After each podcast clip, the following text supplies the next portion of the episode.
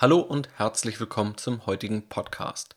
Normalerweise hätte ich heute ein anderes Thema geplant, aber angesichts der aktuellen Ereignisse fühlt es sich nicht ganz richtig an, einfach normal weiter durch Anlagethemen zu gehen, irgendwelche Aktien oder spannende Earnings zu besprechen, die zuletzt rausgekommen sind. Ich glaube, die meisten sind mit dem Kopf gerade eher bei anderen Themen dabei und das betrifft natürlich den aktuellen Konflikt in Europa. Daher möchte ich diese Podcast-Episode eher nutzen, um hier mal etwas die Vogelperspektive einzunehmen, zu gucken, was das jetzt ganz konkret für Anleger bedeutet. Natürlich in dem Wissen, dass diese Frage bei diesem Konflikt auch völlig untergeordnet ist. Aber hier geht es eben um Geldanlage. Gerade in Krisenzeiten ist es auch immer wichtig, das Depot vernünftig zu führen, vernünftig zu steuern. Und gerade in Krisenzeiten sollte man eben nicht einfach den Kopf in den Sand stecken, weshalb es umso wichtiger ist, in diesen Zeiten dann auch dabei zu bleiben und ich hier auch darüber sprechen möchte. Aber keine Sorge, ich beobachte immer wieder, dass irgendwelche Börsengurus oder vermeintliche Finanzexperten, die schon in der Pandemie aufgefallen sind, dadurch, dass sie ihre klugen Ideen geäußert haben und quasi die Pandemie im Alleingang lösen könnten und die sich nun wie Verteidigungsexperten aufführen, wo ich aber nicht verstehe, warum manche Menschen glauben, nur weil sie in einer Disziplin vermeintlich gut sind, dass sie dann auch alle Bereiche im Alleingang mit ihren einzigartigen Gedanken lösen können. Das ist für mich entweder irgendwo Selbstüberschätzung oder der Wunsch in jeder Situation die maximale Aufmerksamkeit zu erzeugen. Beides finde ich ist keine gute Voraussetzung, dass da irgendwie ein vernünftiger Rat bei rauskommt und von beidem werde ich mich hier auch fernhalten. Natürlich habe ich eine Meinung dazu, aber das haben sicherlich 80 Millionen andere Deutsche auch und deshalb werde ich mich hier darauf konzentrieren, wo ich glaube, dass ich mich da ganz gut auskenne. Und das ist eben die Geldanlage an sich. Ich habe auch andere Aktienanalysten beobachtet, die sich aktuell wünschen, öfter so aufzuwachen. Also sie sagen dann, was kann es für schönere Morgen geben, weil es gute Quartalszahlen im Depot gab. Ehrlicherweise kann ich dieses Gefühl nicht teilen. Im aktuellen Umfeld ist es mir persönlich relativ egal, ob da mal eine Aktie mit 10, 20, 30 Prozent durch gute Quartalszahlen im Plus steht. Also auch hier muss ich dich leider enttäuschen, wenn du jetzt auf sowas aus bist. Ich bin mir sicher, dass da keine böse Absicht dahinter steckt und will dir deshalb auch nicht unterstellen. Aber man sollte hier die Geldanlage eben auch nicht zu wichtig nehmen, da es gerade eben andere, wichtigere Themen gibt in meinen Augen. Und vielleicht noch der dritte Punkt, der aber im Grunde direkt inhaltlich überleitet. Was sind Themen, über die gerade gesprochen wird? Ein Gedanke, Nachkaufen im Crash, dieses antizyklische Investieren. Und da ist jetzt die Frage, die sich viele stellen, wo es dann auch Debatten gibt, sollte man jetzt in russische Aktien investieren, da diese ja gerade abgestürzt sind? Und ehrlicherweise ist es eine Frage, die sich für mich gar nicht richtig stellt, also die nicht unbedingt in Frage kommt, aus drei unterschiedlichen Gründen. Zum einen ist ja ein Aktienmarkt oder auch eine Aktie an sich nicht nur dadurch günstig, dass sie gefallen ist. Denn oftmals gibt es ja auch fundamentale Entwicklungen, die dazu geführt haben können, dass das Unternehmen sich tatsächlich verschlechtert hat. Und offensichtlich ist das hier bei russischen Aktien der Fall. Man hat enorm hohe fundamentale Verschlechterung und Risiken. Man hat sogar rechtliche Risiken, also dass man gar nicht genau weiß, je nach Anlageinstrument, ob man sein Geld da überhaupt wieder rausbekommt. Das heißt, das ist enorm spekulativ und die Kennzahlen, die man dazu findet, die sind aktuell nicht aussagekräftig. Zweitens, Kapitalmärkte dienen als Hauptzweck der Finanzierung von Unternehmen. Wenn man Aktien jetzt kauft, fließt das Geld nicht direkt dem Unternehmen zu, es gibt dann aber noch indirekte Vorteile bei der Finanzierung. Da kann man sich jetzt die Frage stellen, ob man gerade jetzt russische Aktien unbedingt mitfinanzieren möchte. Und drittens, dieses antizyklische Investieren, also im Crash kaufen, das kann man ja auch mit unpolitischeren Investments umsetzen. Also die Strategie hängt gar nicht daran, ob man das jetzt unbedingt hier machen möchte oder nicht, sondern das kann man auch einfach anderswo in anderen Branchen, in anderen Regionen umsetzen.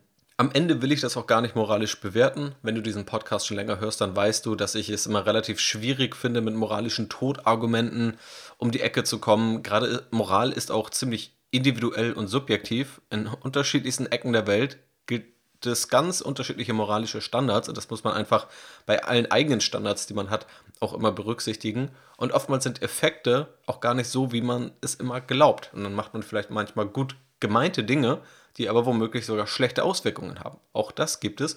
Deshalb bin ich da, was das angeht, immer sehr vorsichtig, aber auf unterschiedlichen Ebenen und aus den unterschiedlichen genannten Gründen lässt sich diese Frage für mich aktuell ziemlich deutlich und klar mit Nein beantworten, dass man jetzt nicht unbedingt in russische Aktien investieren muss oder sollte. Was in meinen Augen aktuell der sinnvollere Weg ist, aus Anlegersicht, ist die Vogelperspektive einmal einzunehmen. Grundsätzlich, wenn wir uns mal die Aktienmärkte anschauen, dann sehen wir, dass der russische Aktienmarkt eben stark verloren hat, je nachdem, ob man das jetzt im russischen Rubel oder im US-Dollar betrachtet. Aber da findet man dann Kursstürze von 40 bis 60 Prozent. Gerade natürlich auch sehr volatil. Ich nehme gerade am Samstagabend auf. In den letzten Tag haben beispielsweise Technologieaktien und der Nasdaq relativ gut abgeschnitten haben aber auch davor relativ stark verloren. Also da ist gerade ziemlich viel Volatilität allgemein im Markt. Da ist jetzt schwer eins zu eins die Korrelation und die Kausalitäten rauszulesen. Aber das sind so die Bewegungen, die man in etwa sieht. Auch der US-amerikanische Aktienmarkt ist relativ unberührt davon, der DAX dann nochmal etwas stärker. Das ist aber auch nicht ganz verwunderlich, denn auch ökonomisch werden die USA wahrscheinlich relativ geringe Auswirkungen haben von dem Krieg, der da gerade entbricht. Und in Europa ist es natürlich deutlich präsenter, gerade auch nochmal für Deutschland. Deswegen sind da auch die Auswirkungen stärker. Das heißt aber auch jemand, der ein global diversifiziertes Portfolio hat. Der nicht nur auf den deutschen Aktienmarkt setzt, was ich auch immer wieder betone, Diversifikation und nicht dem Home Bias zu erliegen und überproportional oder irrational viel Geld beispielsweise auf den deutschen Aktienmarkt zu setzen, der wird in seinem Depot gar keine riesigen Auswirkungen bemerkt haben. Klar, dann wird diese Person wahrscheinlich über die letzten Tage immer noch ein bisschen verloren haben und mehr Volatilität spüren, aber es gibt jetzt keine großen Verluste in den Depots, vor allem nicht, wenn man das im Verhältnis setzt zur Tragweite dessen, die wir gerade erleben. Das heißt, anders als in vielen anderen Krisen, wo es dann tatsächlich mal deutlichere Rücksetzer gab, ist das bisher ausgeblieben.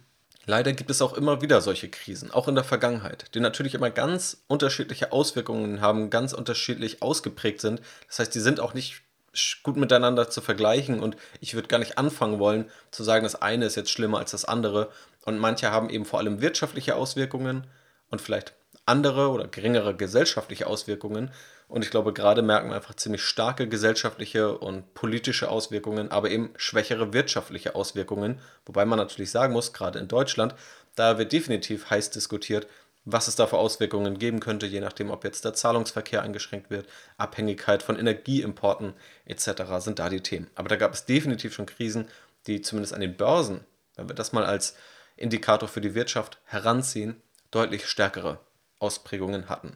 In dem Sinne ist die Vergleichbarkeit aber enorm schwer und ich glaube, es macht auch gar keinen Sinn, das zu vergleichen. Was aber definitiv Sinn macht, wenn wir über die Vogelperspektive sprechen und über Krisen sprechen, dann, dass wir uns vergegenwärtigen müssen, solche Krisen sind in der Vergangenheit, in der Menschheitsgeschichte immer wieder vorgekommen und werden wahrscheinlich auch immer wieder vorkommen. Und sie werden auch zu Risiken führen, zu Unsicherheiten. Wir wissen nicht, wie sich die aktuelle Krise entwickelt. Wir wissen nicht, welche zukünftigen Krisen es geben wird und wie diese sich entwickeln werden. Langfristig wird die Welt glücklicherweise immer besser und immer sicherer. Darauf deuten viele Statistiken oder auch Bücher wie Factfulness hin. Dass wir immer weniger Kriege haben im langfristigen Durchschnitt, auch weniger Kriegstote, geringere Kindersterblichkeit, geringere Kriminalitätsraten, höhere Alphabetisierungsraten, weniger Hungertote, immer weniger absolute Armut und wir hatten auch die längste Friedenszeit in Europa oder haben sie quasi noch immer, wo die meisten Länder glücklicherweise in Frieden sind. Und gerade jetzt merkt man ja auch, wie sehr man an Frieden gewöhnt war, wenn man sich beispielsweise Diskussionen anschaut um Verteidigungsausgaben auch der letzten Jahre, dass es eigentlich immer nur darum ging, warum braucht man eigentlich noch eine Bundeswehr oder warum braucht man überhaupt noch so hohe Verteidigungsausgaben, obwohl man in Deutschland schon unter dem NATO-Ziel von 2% lag. Das zeigt eben, wie sehr man sich auch an Frieden gewöhnt hat. Und das ist eine sehr positive Entwicklung, die zumindest langfristig eintritt, aber kurzfristig immer mal wieder durch Ereignisse wie jetzt erschüttert werden kann.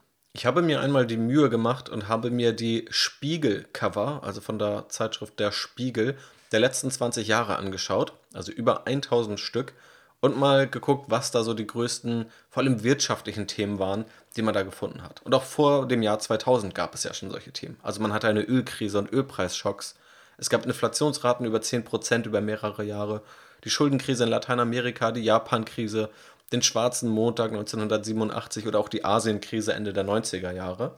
Und es ging dann immer weiter. Dann hatte man im Jahr 2000 und 2001 den Zusammenbruch des neuen Marktes. 2002 noch die Titelstory Versenktes Geld, die Weltwirtschaft im Strudel der Bankenkrise. 2002 auch die Euro-Einführung, die für ziemlich viel Wirbel gesorgt hat. 2003, 2004 den Irakkrieg. 2005 die Titelstories Die veruntreute Zukunft, wie der Staat Milliarden verschwendet und sich immer weiter verschuldet mit 1834 Euro pro Sekunde und 11,7% Arbeitslosigkeit hatte man damals in Deutschland. Heute sind es übrigens 5,4%, also weniger als halb so viele.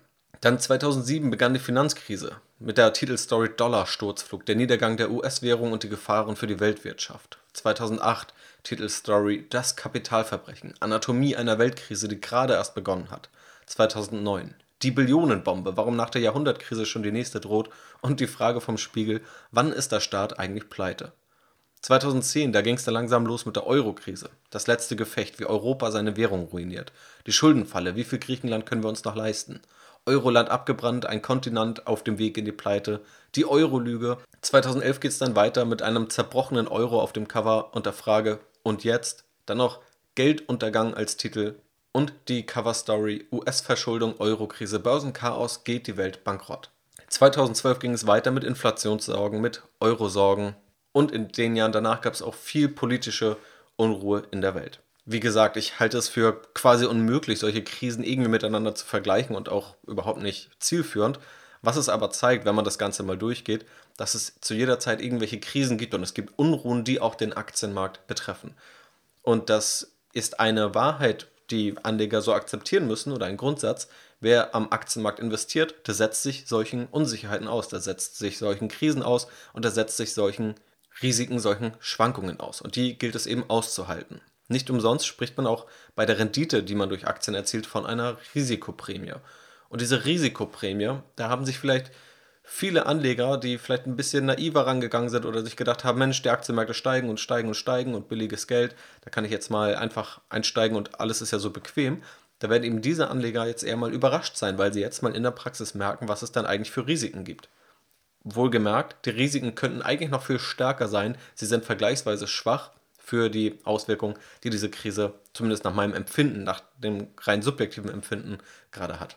Spannend ist auch, wenn man dieses Spiegelcover mal durchguckt, wie es auch um einzelne Aktien geht. 2013 wird dann noch VW abgebildet, wo es dann heißt, dass VW jetzt die Welt erobern will. Und 2015, nach dem Dieselskandal, nur zwei Jahre später, wird VW dann auf einmal totgesagt. Das ist nun einmal der Blick aus der Vogelperspektive. Also wie haben überhaupt die Aktienmärkte reagiert und überhaupt dieses Verständnis, langfristig orientiert zu sein und trotz solcher Krisen auch investiert zu bleiben, nicht irgendwelche Panikverkäufe zu machen, weil genau das widerspricht einer langfristigen Strategie und genau das sind eben die Situationen, die gerade auch die Disziplin aus Anlegersicht immer wieder auf die Probe stellen. Ich habe ja eingangs gesagt, ich werde mich davor hüten, jetzt irgendwelche Prognosen zu machen, wie was ausgehen wird. Da gibt es sicherlich andere, die da bessere und auch spannende Meinungen zu haben. Was ich noch interessant finde, ist, wenn man auf die ökonomischen, langfristigen Auswirkungen schaut, die das Ganze haben kann. Denn diese sind jetzt weniger von einzelnen Personen abhängig, sondern sind, glaube ich, relativ naheliegend und werden auch durch andere Trends schon befeuert. Inspiriert hat das der Chefökonom der Commerzbank, von dem ich dazu einige meiner Meinung nach sehr sinnvolle Ausführungen gelesen habe. Zum einen geht es darum, dass wohl Verteidigungsausgaben steigen werden. Ich habe es ja schon gesagt, in den letzten Jahren, und das hat man ja auch so medial mitbekommen oder auch bei den Wahlen, da war es ja eher Thema, dass Verteidigungsausgaben runtergefahren werden. Es gab sogar vereinzelte Forderungen, die NATO beispielsweise abzuschaffen. So, und jetzt kann man sagen, im Nachhinein ist man immer schlauer, hätte man mal dies gemacht, hätte man mal das gemacht. Das kann man aber nicht mehr ändern und nach vorne gerichtet sieht es jetzt eher danach aus, als würde die Relevanz von Verteidigungsausgaben wieder steigen. Das heißt, vorher hatte man Geld im Bundeshaushalt, das man für andere Dinge verwenden konnte und nun gilt es eben auch, so etwas zu finanzieren, womöglich höhere Verteidigungsausgaben zu finanzieren, neben natürlich auch Finanzierung von beispielsweise dem Klimawandel oder der Klimawende vielmehr. Das heißt, es gibt weiterhin Geldbedarf. Also es gibt Dinge, die da finanziert werden müssen und womöglich könnte das ein Grund sein, warum wir noch etwas länger eine lockere Geldpolitik sehen. Vielleicht nicht so locker, wie wir sie zuletzt gesehen haben. Das wäre zumindest meine Erwartungshaltung, gerade auch durch die leicht inflationären Tendenzen zuletzt. Auch darum ging es ja schon im Podcast. Aber dass es hier ein Argument sein könnte, warum wir länger eine lockere Geldpolitik sehen. Hier offenbart sich auch ein politisches ja, Präventionsdilemma, sage ich mal. Denn oftmals ist es ja so, wenn man präventive Maßnahmen einleitet und diese präventiven Maßnahmen dazu führen, dass nie etwas passiert, dass es dann danach aussehen könnte, als bräuchte man diese Maßnahmen oder diese Ausgaben gar nicht. Das heißt, würde man jetzt die Verteidigungsausgaben deutlich hochschrauben und es würde nie zu einem Krieg kommen, es gibt immer Frieden, dann weiß man ja gar nicht genau, liegt das jetzt an den Ausgaben, die man dafür tätigt, oder könnte man die eigentlich auch streichen und sagen, naja, wir haben doch so lange Frieden, warum müssen wir jetzt so viel Geld in Verteidigungsausgaben packen? Das könnte sich auch irgendein Prominenter denken, der seit zehn Jahren mit fünf Bodyguards rumläuft und noch nie angegriffen wurde, noch, noch nie überfallen wurde. Er könnte auch sagen, ja, ist doch zehn Jahre lang nie was passiert, ich brauche ja gar keine Bodyguards. Aber vielleicht ist eben genau wegen dieser Bodyguards nicht, nichts passiert. Und hier ist es eben enorm schwer, diese Prävention zu trennen oder auch überhaupt eine Mehrheit für präventive Maßnahmen zu bekommen oder diese aufrecht zu erhalten, wenn eben nie etwas passiert. Deswegen ist Prävention, glaube ich, leider auch im politischen Kontext verständlicherweise ein sehr undankbarer Job. Und deswegen wurde erst durch die Corona-Pandemie viel mehr Augenmerk auf den medizinischen Sektor gelegt. Und deswegen wird wahrscheinlich auch jetzt erst durch die Eskalation in Osteuropa viel mehr Augenmerk auf die militärische Komponente gelegt. Der zweite Punkt des Ausblicks, wo ich glaube, das wird einfach ein weiter zunehmender Trend sein, ist die Deglobalisierung. Und da gibt es, glaube ich, mehrere Treiber, die das einfach vorantreiben können. Aktuell wirkt es so, als würden Russland und China beispielsweise enger zusammenrücken und als würde der Westen wiederum von diesen abrücken. Und man hat vorher schon gesehen, dass es eher eine Trennung gibt zwischen China und den USA oder dem Westen allgemein, dass da schon jetzt genauer geschaut wurde, wo lässt man überhaupt chinesische Unternehmen noch rein. Die wurden dann teilweise auch ausgeschlossen, sowohl in den USA als auch in Deutschland. Man hat geschaut, was ist eigentlich kritische Technologie und will diese nicht an chinesische Unternehmen vergeben. Bei der Energie merkt man gerade, wie schwierig eine Abhängigkeit von Energieimporten sein kann. Und all das sind dann Trends, die dazu führen, dass womöglich weniger Globalisierung stattfindet und Länder oder womöglich gewisse Regionen und Zusammenschlüsse sich mehr auf sich selbst konzentrieren. Und drittens geht damit dann auch mehr Industriepolitik einher. Also das könnte dann dazu führen, diese Deglobalisierung, dass dann Europa beispielsweise, vor allem dann der westliche Teil von Europa, beispielsweise die eigene Halbleiterindustrie stärken möchte, eine eigene Automobilindustrie, eigene Energie- und Lebensmittelversorgung sicherstellen möchte und die USA das genauso für sich machen möchten. Es könnte also mehr Zölle geben, es könnte mehr Subventionen geben und es könnte auch weniger Wirtschaftswachstum geben. Oftmals wird ja auf die Börse oder auch auf die Wirtschaft sehr kurzfristig geschaut. Also was passiert jetzt in einer Woche, in einem Monat oder in den nächsten drei Monaten. Aber das sind, glaube ich, eher Entwicklungen, die über die nächsten 10, 20 oder auch 30 Jahre gehen können. Natürlich sind die auch nicht einfach vorhersehbar, aber ich glaube, diese Tendenzen, die sind zumindest schon relativ gut begründet und die Trends sind hier viel langfristiger und weniger schwankend und volatil. Und man hat eben auch über die letzten 10, 20, 30 Jahre gesehen, wenn man sich anschaut, was einige Treiber der Entwicklung waren, dann waren eben genau diese Treiber vorhanden, dass Verteidigungsausgaben reduziert wurden, dass es eine Globalisierung gab, dass es weniger Industriepolitik in den einzelnen Ländern gab und das sind Trends, die sich gerade etwas umzukehren scheinen. Nicht nur durch den aktuellen Konflikt, sondern auch allgemein, aber ich glaube, dieser könnte das nochmal verstärken. Also das nochmal als Ausblick. Abschließend die wichtigsten Dinge, die man sich als Anleger mitnehmen sollte und vergegenwärtigen sollte, auch unabhängig von der aktuellen Krise, sondern vielmehr, wenn man allgemein über Krisensituationen spricht. Es wird immer wieder Krisen geben und es gab auch in der Vergangenheit immer wieder Krisen. Solche Krisen sind naturgemäß nicht wünschenswert und gerade auch für Aktionäre ziemlich ungemütlich. Langfristig wird die Welt immerhin besser und Aktienmärkte steigen eben langfristig. Das inkludiert aber auch, dass es kurzfristig tatsächlich mal drunter oder drüber gehen kann. Und genau dieses Risiko führt auch langfristig zu Rendite. Aktionäre tragen hier eben eine Risikoprämie. Außerdem, was ich hier noch besprochen habe, ist ja einmal diese Idee des antizyklischen Investierens, dieses Investierens im Crash aktuell, wenn man sich auf Gesamtmärkte konzentriert, dann sehe ich da jetzt keinen großen Crash, wo man jetzt antizyklisch investieren könnte, wenn man es bei russischen Aktien machen wollen würde. Da würde ich mich aus den drei genannten Gründen von fernhalten. Das war es damit für heute mit der Podcast-Folge. Sicherlich etwas anders als sonst, auch thematisch, aber in einer Woche geht es dann hier mit dem aufgeschriebenen Thema weiter. Natürlich in der Hoffnung, dass sich auch die gesamte Situation etwas mehr beruhigt hat. In Kürze plane ich auch wieder ein QA, das heißt, ich gehe wieder auf Fragen ein, die mir zugesendet wurden. Viele habe ich schon gesammelt. Wenn du deine noch loswerden willst, mit der Chance, dass sie selber einmal hier im Podcast besprochen wird, dann folg mir am besten einfach auf Instagram, einfach Aktienrebell eingeben und dann wirst du das Ganze schon finden. Dann kannst du mir entweder dort schreiben oder wenn ich mal in einer Instagram-Story nach Fragen frage, also einen Frageaufruf starte, dann kannst du deine Frage dort platzieren. Dafür schon mal vielen Dank und in diesem Sinne mach's gut und bis zum nächsten Mal.